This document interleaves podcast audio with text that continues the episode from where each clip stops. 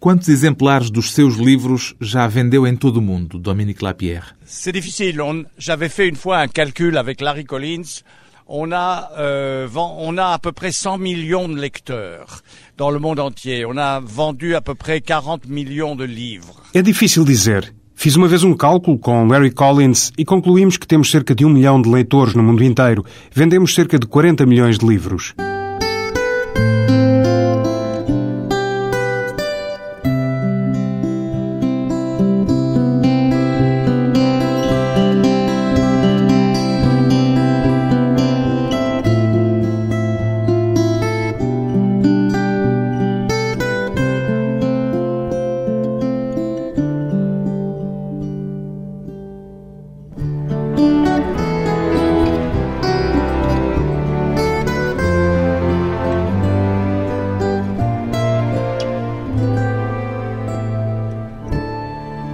Dominique Lapierre, 78 anos, escritor, o que é que normalmente o motiva num tema de modo a ter vontade de pegar nele para escrever um livro, Dominique Lapierre?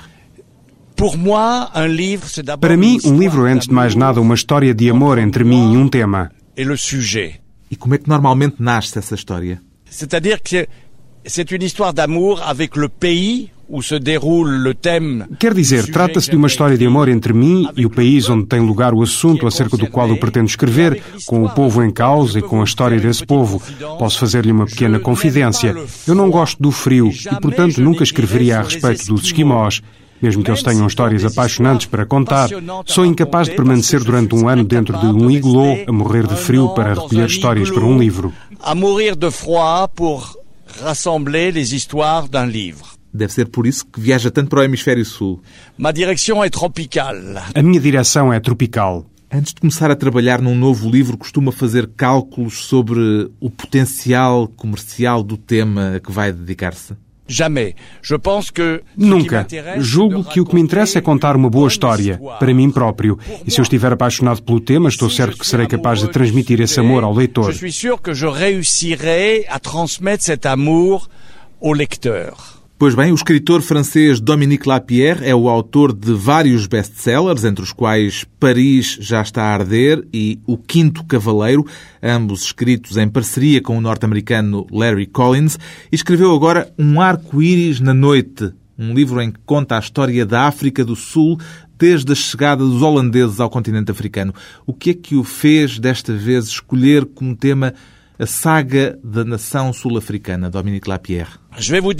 Vou-lhe contar. A minha história de amor com a África do Sul começou na Índia, onde passei muitos anos da minha vida a escrever livros como A História do Nascimento da Índia, em Esta Noite a Liberdade ou Cidade da Alegria. Naissance de l'Inde avec cette nuit la liberté, la cité de la joie. Outro dos seus best-sellers mundiais. 9 milhões de exemplares. 9 milhões de exemplares. Um êxito de vendas que viria a dar também um filme de Hollywood. Mas estava a falar-me da sua história de amor que o levou à África do Sul. Portanto, eu tinha uma história de amor com a Índia e um dia escutei uma voz dizer-me: Não basta ser um autor de best-sellers, podes ser também um agente na transformação da vida das pessoas de que se fala nesses livros. E decidi oferecer metade de todos os meus direitos de autor para uma ação humanitária inspirada pela Madre Teresa de Calcutá. J'ai décidé de donner la moitié de tous mes droits d'auteur à une action humanitaire inspirée par la Mère Teresa de Calcutta. Ainda mantém essa ação de caráter benemérito? Ah oui, depuis 28 ans, avec ma femme, j'ai guéri un million de tuberculeux. Sim, há 28 anos, com a minha mulher. Curei um milhão de tuberculosos. Arranquei 40 mil crianças da lepra.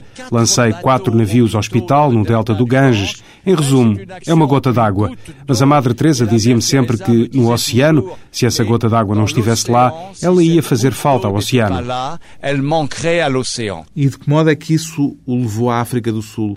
Quand un jour quelqu'un m'a dit Dominique, est-ce que tu veux rencontrer une mère Teresa sud-africaine? Quando um dia alguém me disse Dominique, queres conhecer uma Madre Teresa sul-africana?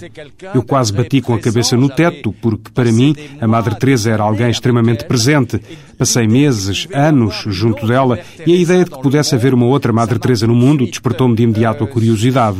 Apanhei um avião com a minha mulher para a cidade do Cabo, na África do Sul, e aí fui encontrar efetivamente uma Madre Teresa sul-africana. Et là, effectivement, j'ai rencontré une Mère Teresa sud-africaine. Uma figura que fala no seu livro. Oui, elle s'appelle Hélène Lieberman. Il faut connaître un tout petit peu de l'histoire de l'Afrique du Sud pour apprécier l'importance de ce personnage. C'est une femme blanche, Sim, ela chama-se Ellen Lieberman. É preciso saber um bocadinho da história da África do Sul para apreciar a importância desta personagem.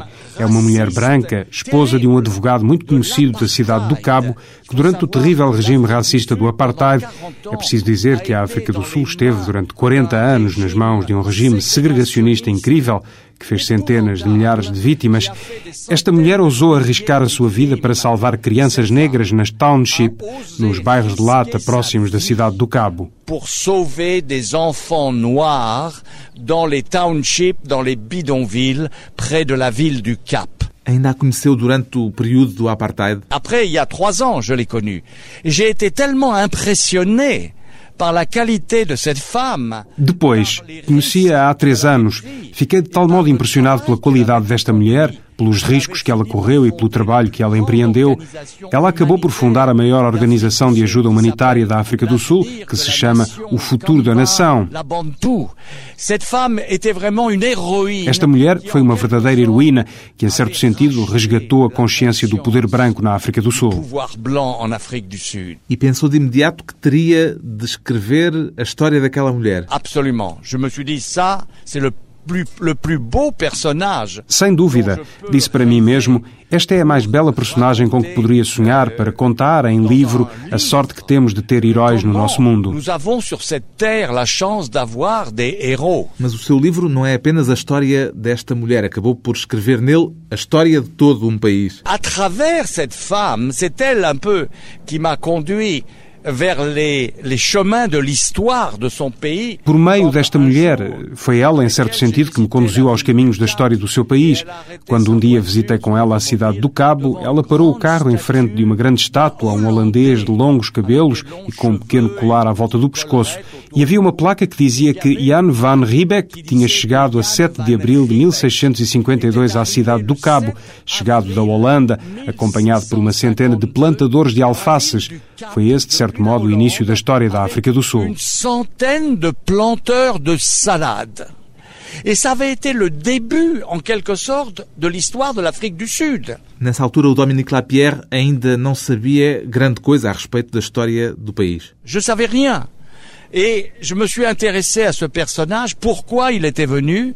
Je découvre que la compagnie des Indes orientales qui faisait le commerce des épices. Não sabia nada. Interessei-me por aquela personagem, pelos motivos que o fizeram ir para lá, e descubro que a Companhia das Índias Orientais, que fazia o comércio das especiarias com os seus barcos viajando ao longo das costas de África até à Índia, que os marinheiros desses barcos morriam de escorbuto. Enviaram então esses plantadores de alfaces para eles fornecerem vitaminas a esses marinheiros. Foi assim que começou a conquista da África do Sul, porque um dia esses plantadores de alfaces viraram-se para o interior do continente. Como eles eram calvinistas protestantes, a quem a religião tinha dito que eles pertenciam a um povo eleito por Deus para implantar os valores cristãos pelo mundo fora, um pouco como os hebreus de outrora em relação à Terra Prometida. Eles foram então para a África do Sul. Foram três séculos de uma colonização extraordinária que eu reconstituí dia por dia, vivendo de certo modo como eles. Que j'ai reconstitué, mais jour après jour, un peu en vivant comme eux. De que modo? en visitant les endroits dans lesquels ils étaient arrivés avec un chariot. Visitando os lugares onde eles chegaram com uma carroça puxada por bois, tomei banho num rio a que chamam Blood River. E porquê que ele se chama Blood River? Rio de sangue. Parce que des milliers de Zoulous Porque milhares de Zulus foram mortos numa batalha com os primeiros ocupantes brancos da África do Sul. A água do rio tingiu-se de vermelho com o sangue deles. Visitei, portanto, todo esse magnífico país. à cause de leur sang. J'ai donc visité tout ce magnifique pays. Ao ler o seu livro, eu tive a sensação de que as origens da África do Sul têm qualquer coisa em comum com a epopeia norte-americana da conquista do Oeste. Absolument. Sauf que là, euh, c'était vraiment euh, extrêmement dangereux, les batailles contre les tribus noires. Seguramente, só que ali as coisas eram extremamente perigosas, como as batalhas contra as tribos negras. E depois um dia houve umas crianças que descobriram numa quinta, ao encontrarem uma pedra, que essa pedra era um diamante. Descobriu-se que a África do Sul era um país cujo subsolo estava pejado de diamantes e de ouro. Então, os ingleses, de repente, passaram a interessar-se por esse país. Deslocaram-se para lá em massa, confrontaram-se com os descendentes dos holandeses e isso resultou na terrível guerra dos Boers. O que descobriu, portanto, foi que a construção da África do Sul foi uma verdadeira epopeia.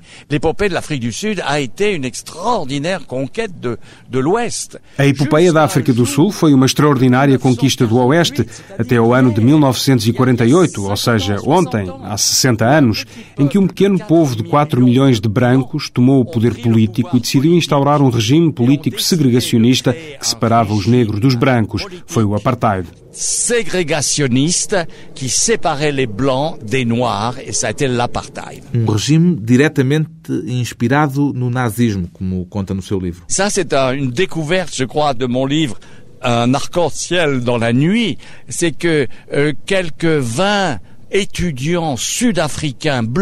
Isso creio que é uma descoberta do meu livro Um Arco-Íris na Noite. Cerca de 20 estudantes sul-africanos brancos foram convidados nos anos de 1936-37, imediatamente antes do desencadear da Guerra Mundial, pela Alemanha nazi para irem fazer os seus estudos nas melhores universidades alemãs. Então, esses jovens brancos descobriram o modo como Hitler resolveu o problema dos judeus e de que modo o racismo nazi foi realmente capaz de impor uma raça superior na Alemanha. Aí eles descobriram as fórmulas que lhes viriam a ser necessárias para organizarem o poder político na África do Sul. Et alors ils ont là découvert les formules dont ils ont dont ils vont avoir besoin pour organiser le pouvoir politique en Afrique du Sud. O parentesco entre o apartheid e o nazismo revelado por Dominique Lapierre, o autor do livro Um Arco-Íris na Escuridão, que vai voltar depois de um curto intervalo para nos explicar porque é que os assuntos que lhe interessam e sobre os quais escreve aconteceram há um quarto de século.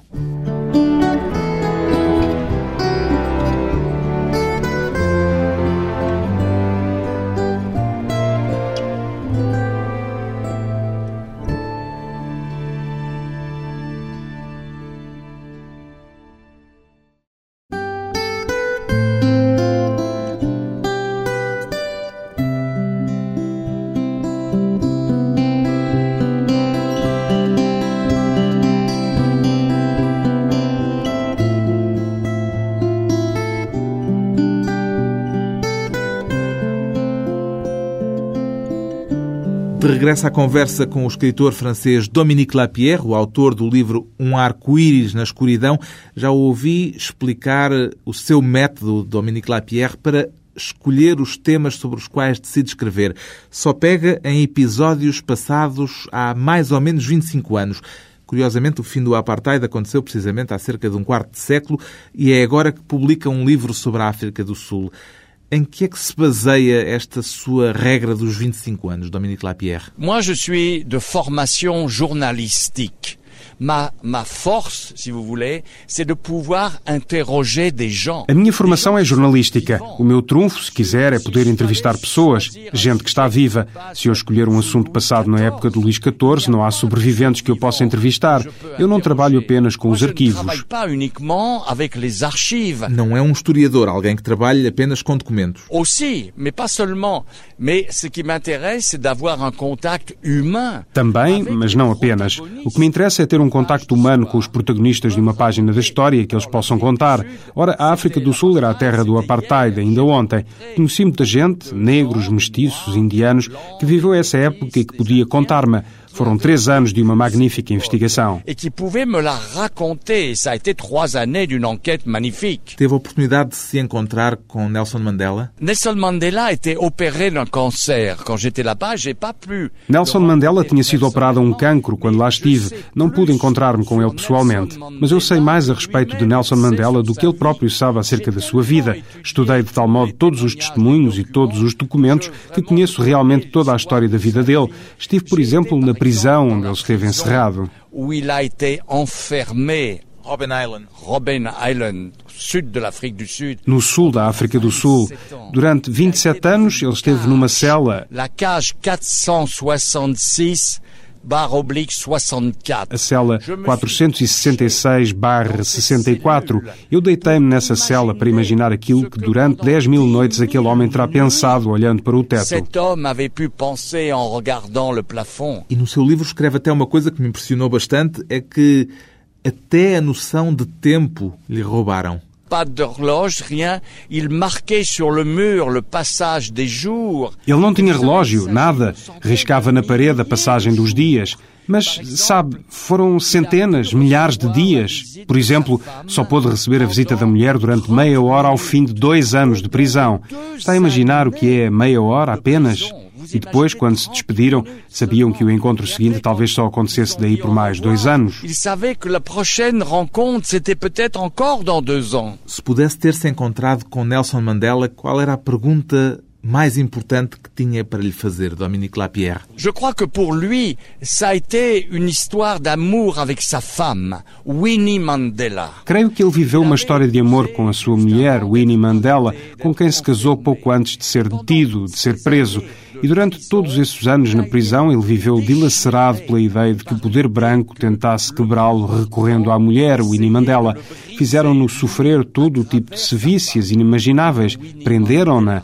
E ele disse para si mesmo: É por minha causa que esta mulher sofre. E quando, ao fim de 27 anos, ele sai da prisão e a reencontra, eles na verdade não se reencontram porque ela viveu uma outra vida. Et quand au bout de 27 ans, il sort de prison et qu'il la retrouve, alors il ne se retrouve pas vraiment parce qu'elle a vécu une autre vie. E era sobre isso a pergunta que gostaria de lhe colocar. Oui. Est-ce que le souvenir Sim, terá sido a memória da sua separação de Winnie Mandela a memória mais difícil desses 27 anos? difficile souvenir pendant ces 27 années Na investigação que faz para escrever os seus livros, tenta sempre localizar as personagens centrais.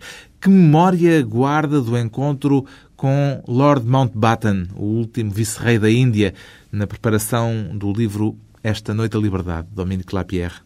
Ah, pour moi, de rencontrer Lord Mountbatten est un souvenir magnifique. Ça a été vraiment la chance de l'Angleterre, à un moment crucial de son histoire, quand il fallait se séparer du joyau de la couronne de Victoria. O encontro com Lord Mountbatten é para mim uma recordação magnífica. Foi verdadeiramente uma sorte para a Inglaterra, num momento crucial, quando era necessário separar-se da joia da coroa de Vitória, poder ter um homem como Mountbatten para levar a cabo essa separação, esse divórcio.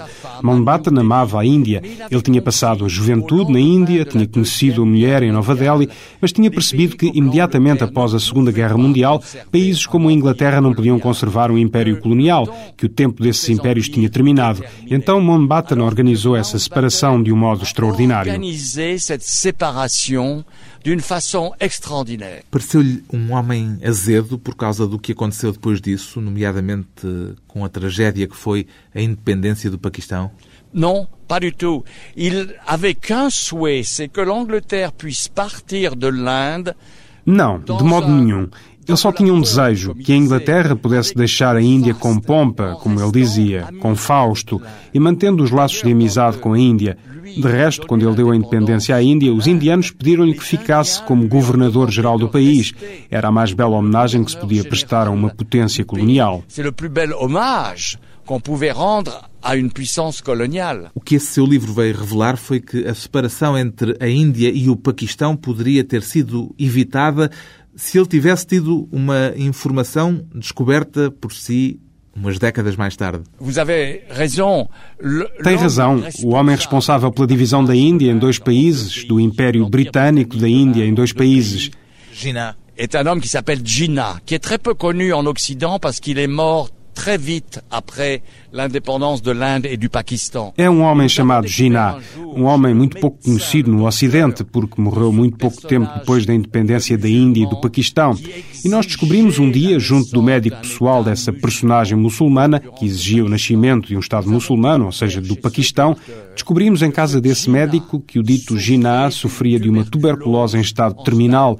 Ele mostrou-nos uma radiografia dos pulmões de Jinnah que provava que Jinnah tinha poucos meses de vida.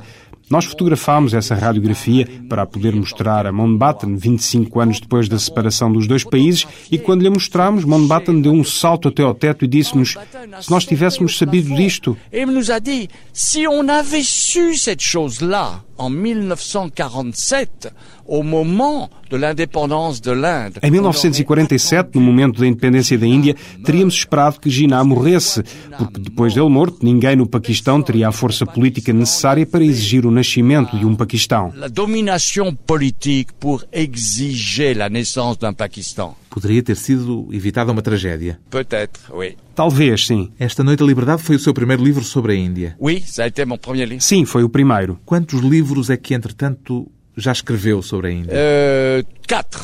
Quatre. Quatro. Já se pode falar, portanto, de uma história de amor. É une longue histoire d'amour, mais vous savez, l'Inde est un pays inépuisable. On pourrait écrire 100 livres. Uma longa história de amor.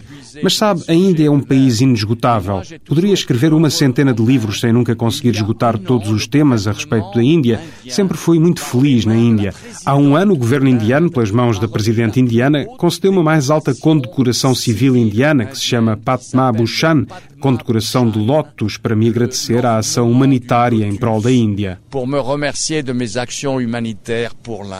é que conheceu a Madre Teresa de Calcutá, pessoalmente? En allant la voir un matin à 5 heures, Fui ter com ela um dia às 5 da manhã, depois da missa, para lhe dizer: Madre Teresa, trouxe algum dinheiro para entregar a alguém que se ocupe de crianças leprosas. Não era apenas algum dinheiro, era uma quantia considerável. C'était 50 000 dollars. Eram 50 mil dólares, cerca de 40 mil euros. Era dinheiro que tinha ganho com o livro? Direitos de autor de Esta Noite a Liberdade. Eu queria dar esse dinheiro a alguém que tratasse de crianças leprosas. Conhece alguma instituição para crianças leprosas que precise de dinheiro? Então ela olhou com aqueles seus olhinhos e disse-me: This is God who sends you. É Deus que o envia, com o seu sotaque albanês. É Deus que o envia. E apresentou-me um inglês chamado James Stevens, que tinha fundado uma instituição para crianças leprosas e que estava sem dinheiro. O que é que o fez escolher as crianças leprosas para a sua ação de benemerência? Imagino que as possibilidades que tinha pela frente seriam muitas. Je crois que c'est le fait que je suis un grand admirateur Creio que isso se deve ao facto de eu ser um grande admirador, um admirador incondicional do Mahatma Gandhi. Gandhi, durante toda a sua vida, bateu-se para melhorar a situação dos leprosos. Há 5 milhões de leprosos na Índia e também a situação dos intocáveis. Eu queria fazer algo que Gandhi tivesse aprovado. Voulais faire quelque chose que Gandhi aurait approuvé. Continua hoje a dar uma percentagem dos seus direitos de autor para essas ações de caráter humanitário? Continuo, e isso tornou-se uma coisa muito mais importante porque depois de termos tomado conta dessa instituição para crianças leprosas, multiplicamos, eu e a minha mulher, as nossas ações humanitárias. Atualmente temos 14 projetos humanitários no delta do Ganges, bem como em toda a província de Bengala. É algo realmente importante. Já viveu na Índia? Ah oui, des, des mois, des, dans la mousson. Sim, durante meses seguidos, no período das monções, no período do calor, em todo o tipo de épocas.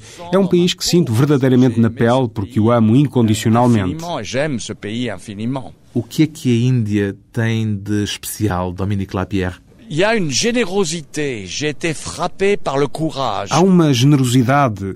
Fiquei fascinado pela coragem. Que não encontra na Europa. Je crois que j'ai été frappé par le courage de gens qui n'ont rien, souvent. Creio que fiquei fascinado pela coragem de gente que muitas vezes não tem nada e que, no entanto, parecem ter tudo porque se mantêm de pé. Sabem partilhar com os mais pobres do que eles, agradecem a Deus pela mais pequena dádiva. Aprendi, num bairro de lata de Calcutá, o significado da divisa que diz tudo aquilo que não é dado é perdido. Tout ce qui n'est pas donné est perdu. É o seu lema também? Oui. C'est devenu ma devise. Et j'ai retrouvé en Afrique du Sud les mêmes valeurs avec cette Hélène Lieberman. Sim, tornou-se a minha divisa. E fui encontrar na África do Sul os mesmos valores em Helen Lieberman, na coragem das mulheres da África do Sul, quando elas tiveram de defrontar a situação das suas crianças no tempo daquele regime de horror do apartheid. Vous savez, des millions de gens ont changé de couleur pendant ce régime de l'apartheid uniquement avec un test.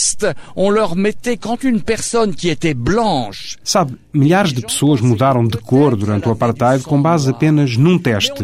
Para os casos de alguém que era branco, mas levantava suspeitas de poder ter sangue negro, foi inventado um teste abominável, o teste do lápis. On mettait un crayon dans la tête, dans les cheveux de la personne, si ce crayon tombait par terre, c'est que cette personne était vraiment blanche. Metia-se um lápis sobre os cabelos da pessoa e se esse lápis caísse ao chão, isso queria dizer que a pessoa era verdadeiramente branca.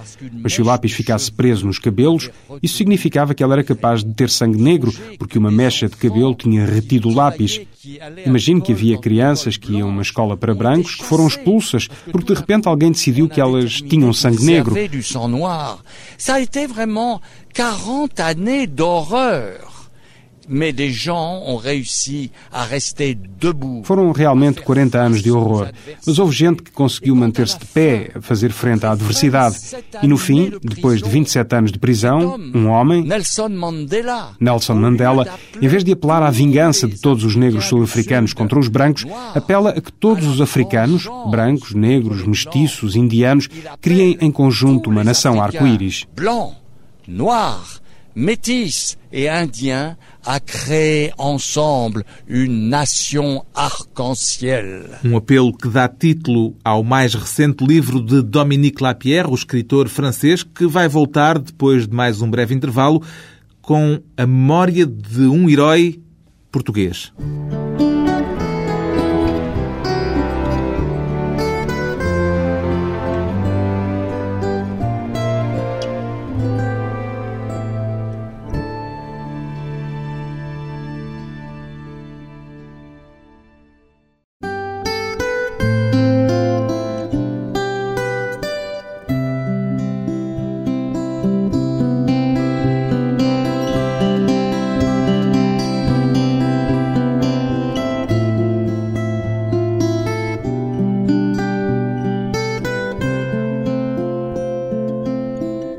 Convidado hoje para a conversa pessoal e transmissível o escritor francês Dominique Lapierre, autor de um livro sobre a África do Sul intitulado Um Arco-Íris na Escuridão, acredita verdadeiramente que já se cumpriu o desejo de Nelson Mandela de fazer da África do Sul uma nação arco-íris, Dominique Lapierre. Elle existe, cette nation arc-en-ciel. Bien sûr, l'Afrique du Sud connaît des problèmes. Ela existe, essa nação arco-íris. Claro que a África do Sul tem problemas. Justamente fiz-lhe a pergunta porque as notícias que nos chegam da África do Sul, o que nos dizem é que o fim do apartheid não significa que os problemas estejam resolvidos. Tout n'est pas parce que c'est un, un, un, très grand pays où il y a beaucoup de chômage. Não estão porque é um país muito grande, onde há muito desemprego, há muitas desigualdades, muita sida e muita violência. Mas em caso nenhum, felizmente, uma violência racista. Isso é extraordinário. O apartheid pôs um ponto final aos antagonismos raciais. a mis fin aux antagonismes de race. Considera que o seu livro conta a história de uma epopeia, de algum modo? Absolument. C'est une épopée historique inimaginável. Com certeza, é uma epopeia histórica inimaginável. Os seus livros, em certo sentido, são todos eles epopeias. São sempre epopeias. Eu levei três anos a escrever Um arco-íris na noite. E não poderia tê-lo escrito se não fosse uma epopeia. Eu próprio fui empurrado pelo destino destes heróis, heróis como Helen Lieberman ou Nelson Mandela, ou como o arcebispo Tutu, ou como o Dr. Chris Barnard, que em pleno regime do apartheid, ele, um médico branco, teve a coragem de transplantar um coração negro para o peito de um branco. Foi o primeiro transplante cardíaco da história. Noir dans une poitrine blanche et ça a été la première transplantation cardiaque de l'histoire. Um feito científico carregado de simbolismo naquele contexto. Extraordinairement symbolique, c'était superbe. Extraordinariamente simbólico, foi magnífico. Perguntei-lhe pelo aspecto da epopeia presente em quase todos os seus livros, por ter lido que também a sua vida adulta se iniciou de uma forma aventurosa. Oh, um pouco, sim, mas o destino dos outros sempre mexeu comigo. Acredito que cada ser humano é uma aventura. Considera-se um aventureiro, Dominique Lapierre? Com certeza. Se eu perder este gosto pela aventura, de conhecer outros aventureiros, não vale a pena continuar a escrever. Qual foi a maior aventura da sua juventude antes de se entregar às missões a que se dedica agora na Índia? Je crois que ça a été une aventure avec un portugais. Creio que foi uma aventura com um português. Quando eu era um jovem jornalista do Paris Match, um dia o meu jornal enviou-me para a cidade brasileira de Recife para recolher a confissão de um homem que tinha tomado de assalto um navio com 600 passageiros. Chama-se Henrique Galvão. Ele s'appelait Henrique Galvão.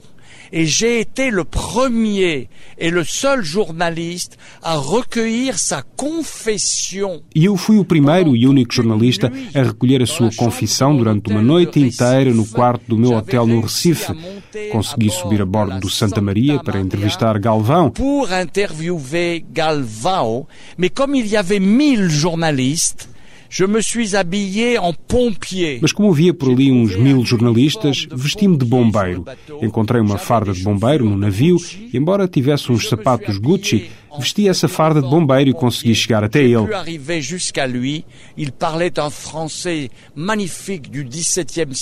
Ele falava um francês excelente, há século XVII.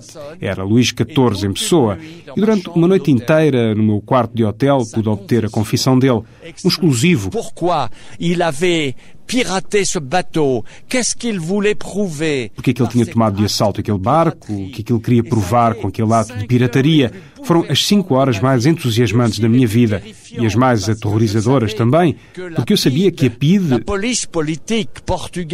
polícia política portuguesa, tinha enviado cinco inspectores para o Recife para assassinar Galvão. E por debaixo da porta do meu quarto eu podia ver a sombra de uns sapatos de um lado para o outro no corredor durante a noite inteira. Toute la nuit. Et puis à 5 heures du matin, tout d'un coup, Galvão m'a dit J'ai très faim. Depois, às 5 da manhã, de repente, Galvão disse-me Estou cheio de fome. Será que podemos ir comer qualquer coisa? Eu conhecia um pequeno restaurante junto à praia e disse-lhe Oui, mais c'est très dangereux. On risque d'être assassiné. Sim, mas é muito perigoso. Corremos o risco de ser assassinados. Abri a porta e já não estava ninguém no corredor.